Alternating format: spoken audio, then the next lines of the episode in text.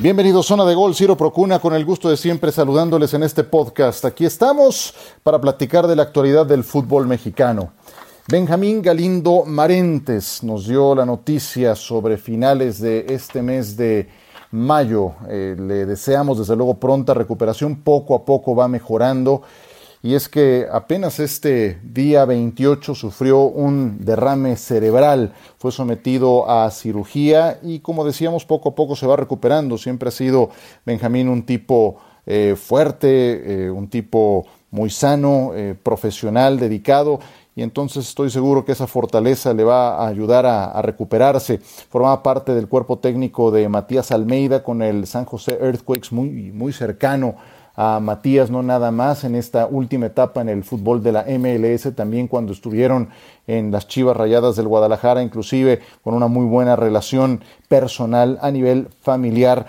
Y eh, estaba en Guadalajara con estos eh, días en eh, la cuarentena y fue que se sintió mal, que acudió de inmediato a evaluarse y tuvo que entrar de emergencia a el eh, quirófano, un auténtico ídolo en las Chivas Rayadas del Guadalajara, de verdad que no exagero.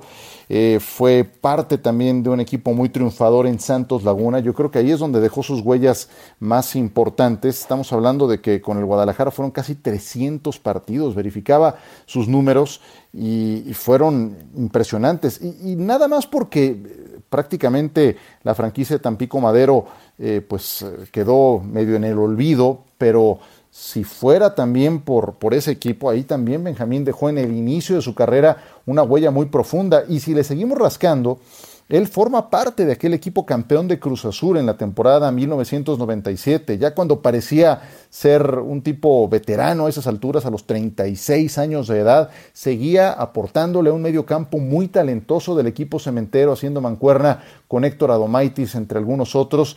Así es de que él, él también tuvo un, momento importante, una aportación básica en aquel Cruz Azul del 97 al 99, pero su huella más profunda fue en el Guadalajara, con las Chivas, donde fue campeón en la 86-87 en un equipo casi casi irrepetible, siendo Alberto Guerra el entrenador de aquel equipo, Benjamín teniendo 26 años de edad, y tenías a Zuli Ledesma, a Fernando Quirarte, a Concepción Rodríguez, a Demetrio Madero, a Chepo de la Torre también en los inicios de su carrera, Guillermo Mendizábal, eh, ¿quién más me estoy olvidando? Déstor de la Torre, el Yayo de la Torre eh, como su gran goleador. En fin, un equipo que fue campeón siendo líder general y Benjamín Galindo en el medio campo, pues ya desde entonces se notaba su calidad, desde que estaba en el Tampico Madero, donde tuvo un extraordinario maestro.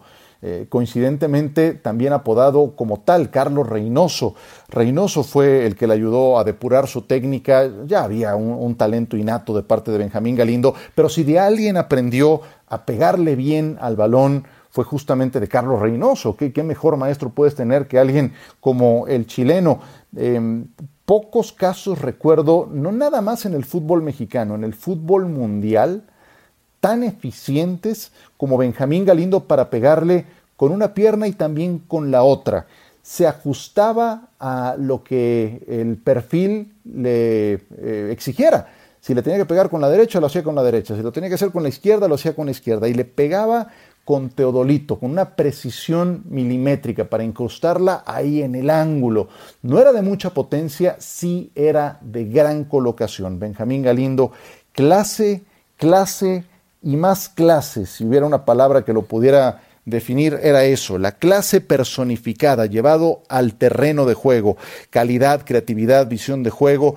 Le deseamos desde luego que salga de esta en una gran, gran carrera la que registró este integrante del Salón de la Fama, Benjamín Galindo Marentes, nacido en Zacatecas.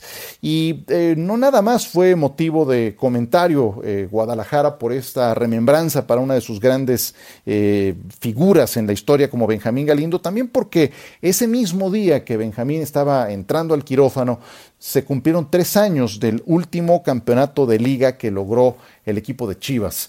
El campeonato que, por el que siguen suspirando, que se consiguió con Matías Almeida en eh, aquel eh, eh, par de juegos contra los Tigres, una serie muy polémica, muy controvertida. El juego de vuelta fue aquel 28 de mayo del 2017 salían campeones, se pusieron adelante con el gol marcado por Alan Pulido, un servicio que viene de izquierda a derecha que Pulido prende de aire para cruzar al guardameta de los Tigres al patón Nahuel Guzmán. El 2 a 0 llega por conducto del Gallo Vázquez al 67.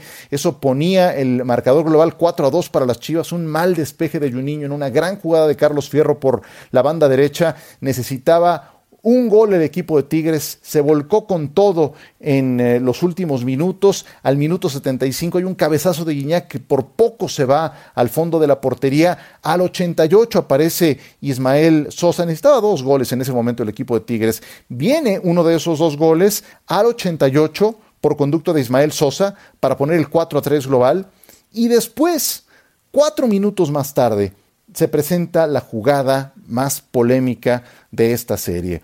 Eh, se jugaba ese minuto, eh, vuelve a tomar el balón Ismael Sosa al 92, casi 93, va con una personal, sector de la izquierda, entra al área y hay una entrada que para mi gusto debió ser marcada como penal de Jair Pereira. El árbitro Luis Enrique Santander no la marcó y ahí quedó ahí quedó, ante el berrinche de toda la gente de Tigres, del propio Sosa que no lo podía creer. Entonces, eh, vaya, después de los 180 minutos de esa serie, con lo que eh, la gente se queda, lo que queda grabado en la memoria, en la, en la retina, es justamente esa jugada que pudo cambiar el destino de aquel campeonato. Ese mismo día platicamos con Edwin Hernández, jugador titular de las Chivas, y nos comentó lo siguiente en relación a esa polémica jugada. No, yo estaba por ahí todavía. Este, de hecho, yo no salí del partido. Y no, no creo que haya sido penal. A lo mejor si llega tarde ir Por ahí había otras dos, tres jugadas que a lo mejor este Sosa por ahí se había dejado caer un poco. Entonces, obviamente, pues el árbitro también este creo que toma una decisión como ha habido este, en otros partidos igual decisiones que a lo mejor pueden acertar o pueden, pueden errar los árbitros. Creo que para mí tampoco era penal, si te lo digo claramente. Este tomó una decisión que tenía que tomar el árbitro. Digo, a lo mejor si hubiera estado el VAR hubiera pasado otra cosa, pero pues es algo que nunca vamos a saber. Pero creo que... Árbitro justo entonces. Ah, claro, claro, te digo, el equipo ganó merecidamente creo que fuimos superiores en los dos partidos y, bueno, somos eh, eh, grandes merecedores de, de poder levantar ese título. Árbitro justo, dice entonces Edwin Hernández. Pues sí, ya como sea, no se puede cambiar en lo absoluto eh, esa decisión. ¿Qué hubiera pasado si tuviéramos VAR en aquel encuentro? Todo queda en el terreno de las, especulaciones. Pero también creo que esto nos debe de llevar a una reflexión, porque Chivas sigue suspirando por aquel equipo. Ya pasaron tres años. ¿Saben cuántos jugadores sobreviven del plantel de Chivas? de aquella gesta, de, los que jugaron contra Tigres ese partido de vuelta, solamente dos. El Gallo Vázquez, que ya fue y vino, porque no, no se mantuvo en las Chivas, regresó ahora ya con algunos añitos eh, a cuestas, y también el eh, Chapo Sánchez. Son los únicos dos que continúan. El resto de la plantilla ya no está más, ya no está más con el Guadalajara.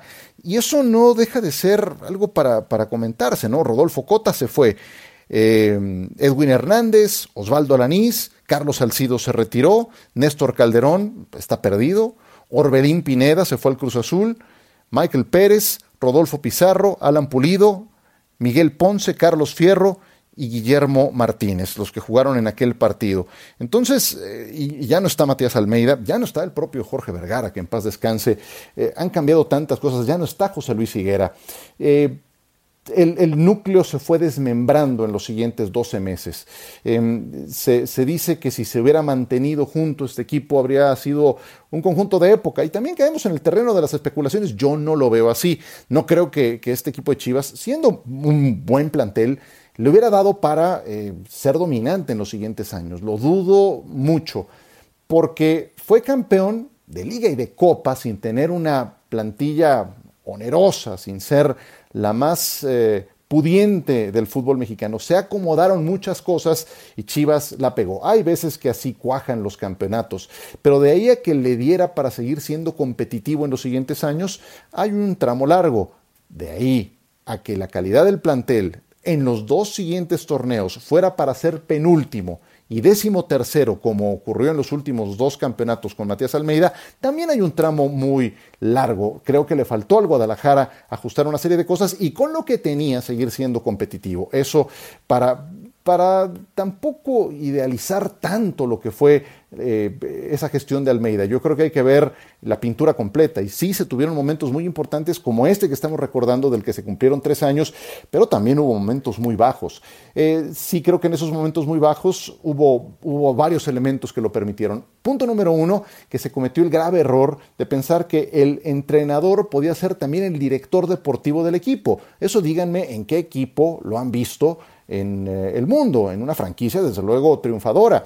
Pues Chivas pensó que esa era la, la, solución, que ese era el camino, que habían puesto tantos directores deportivos y que ninguno había funcionado, pues cómo iban a funcionar si duraban cuatro meses cada uno en su cargo. Entonces dijeron, pues nos vamos con, con Matías Almeida para que cumpla los dos, eh, las dos funciones. Eso le llevó a un tema de desgaste eh, claramente eh, ese desgaste también se presentó con José Luis Higuera, em, estuvo Paco Gabriel, tres meses nada más, eh, forzaron a, Matías Almeida prácticamente, no lo digo por Paco, lo digo concretamente por decisiones que se fueron tomando, el desmembramiento del equipo a renunciar, con él se fue el propio Paco Gabriel y ahí quedó una gran generación del Guadalajara de la que hoy no queda más que el recuerdo a tres años de distancia. ¿Y cómo puede ocurrir esto con un equipo que la pegó de esa manera.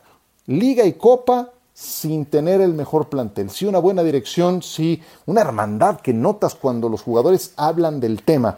Pues ahí quedó el Guadalajara y creo que apenas ahora empiezan a enderezar el camino. ¿Cómo? Desde el punto de partida, con la presencia de alguien como Ricardo Peláez que encamina de manera correcta el proyecto. Hay muchas cosas por ajustar. Los refuerzos que trajeron no han funcionado para lo que se gastaron. Y desde luego esta pandemia que ha puesto todo en pausa eh, nos, le impidió al Guadalajara mantener un buen momento que traía en lo deportivo. Ya veremos, creo que tienen un buen plantel, una buena gestión deportiva, un técnico experimentado, una persona de Luis Fernando Tena, veremos si pueden recuperar el buen paso. Pero, pues el recuerdo para las Chivas a tres años de ese último título de liga. Regresamos, pequeña pausa para consideraciones finales de esta zona de gol.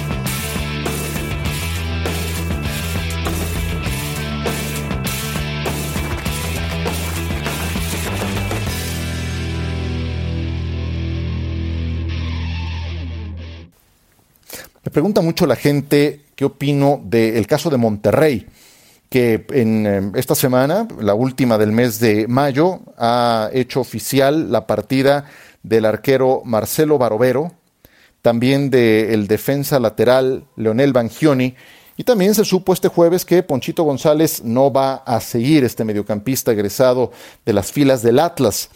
Eh, yo creo lo siguiente, hay una relación directa en, a, dos elementos. Uno al punto de vista económico. La franquicia de Monterrey, que siempre se ha distinguido por tener eh, grandes plantillas, según Transfer Market, se devaluó de 88 millones de dólares a 71 en eh, nada más las últimas, las últimas semanas, en los últimos tres meses, producto de la pandemia, es decir, una pérdida del 18% del valor de su plantilla. Entonces creo que responde en parte a lo económico y también corresponde al terreno de los resultados. Si con semejante plantilla Monterrey iba en el último lugar general, no olvidemos eso, cero victorias después de 10 partidos, pues también puedo leer entre líneas que lo que pretendían era darle una sacudida al plantel, que se ha quedado muy por debajo de lo esperado. No perdamos de vista otra cosa. Marcelo Barovero, 36 años de edad. Leonel Bangioni, 33 años de edad. ¿Cuál es su posición? Lateral izquierdo. ¿A quién sigues teniendo en esa posición? A Gallardo, que tiene para ser titular todavía en este equipo por un buen rato. Monterrey se acostumbró a tener casi casi dos equipos titulares, a tener dos muy buenas opciones por cada posición. Eh, eso seguramente en la economía, en la economía que viene no va a ser posible. Y Ponchito González, pues fue un jugador eh, que era un gran prospecto, pero que jamás logró ser titular en el equipo de Rayados. Y yo sé que las lesiones influyeron, pero apenas tuvo 30 juegos como titular en los ocho torneos que estuvo con Monterrey. Promediaba apenas un poco más de cuatro, cuatro partidos como titular por torneo con Monterrey. Entonces finalmente tampoco fue una contratación que, que se convirtiera en un titular base. Yo sé que sí lo fueron Barovero y Bangioni, pero el último torneo fue muy malo para todos. Y estamos hablando de dos jugadores de 36 y 33 años de edad. Por último, el América. A ver, también está otra vez eh, sonando el río de que Renato Ibarra va a recibir otra oportunidad y no sé qué tanto. A ver, eh, yo no soy partidario, honestamente, del, regreso de, Renato Ibarra al América. Entiendo que el América quiera recuperar la inversión y que por eso eh, lo hayan tratado de colocar eh, apenas hubiera la oportunidad en el mercado, pero pues ustedes digan, o sea, cómo han estado las cosas los últimos tres meses, el mercado va a estar más eh, gastado que nunca, pero ellos mismos estarían comiéndose sus propias palabras si le permiten regresar. ¿Dónde queda eh, lo que afirmaron en aquel comunicado a letra muerta el 12 de marzo pasado? América reprueba tajantemente los actos realizados por el señor Renato Ibarra y se ha determinado separarlo de manera definitiva. Reiteramos nuestro compromiso absoluto y cotidiano para erradicar la violencia de género y a promover una cultura de respeto a las mujeres. Eso ahí está, letra muerta, lo publicó el América en sus redes sociales 12 de marzo, ¿dónde quedaría entonces eso? También me deja muy mal sabor de boca que la liga ni siquiera se haya pronunciado al respecto, ni siquiera haya reglamentado algo en este sentido, de tal manera que si se presenta una situación de este tipo, así las autoridades te exoneren o ocurra lo que pasó con Ibarra, a ver, en mi liga tú tienes una sanción. La sanción equivale a tanto dinero o equivale a tantos partidos, como ocurre en las principales ligas del mundo. A la liga seguramente le pasó de noche y le aventaron eh, el paquete al equipo y el equipo ya está doblando las manos. Entonces, yo espero que, que se mantengan firme en su postura, pero empiezo a escuchar que ese río suena en relación a que estaría regresando. No tengo nada en contra del jugador, ¿eh? nada. Sí, sí me parece muy importante que en América sea fiel a lo que dijo, a lo que publicó el pasado 12 de marzo y que mantenga firme esa postura. Punto y se acabó. Con esa me despido. Gracias por acompañarme. Soy Ciro Procuna. Nos saludamos muy pronto en esta zona de gol.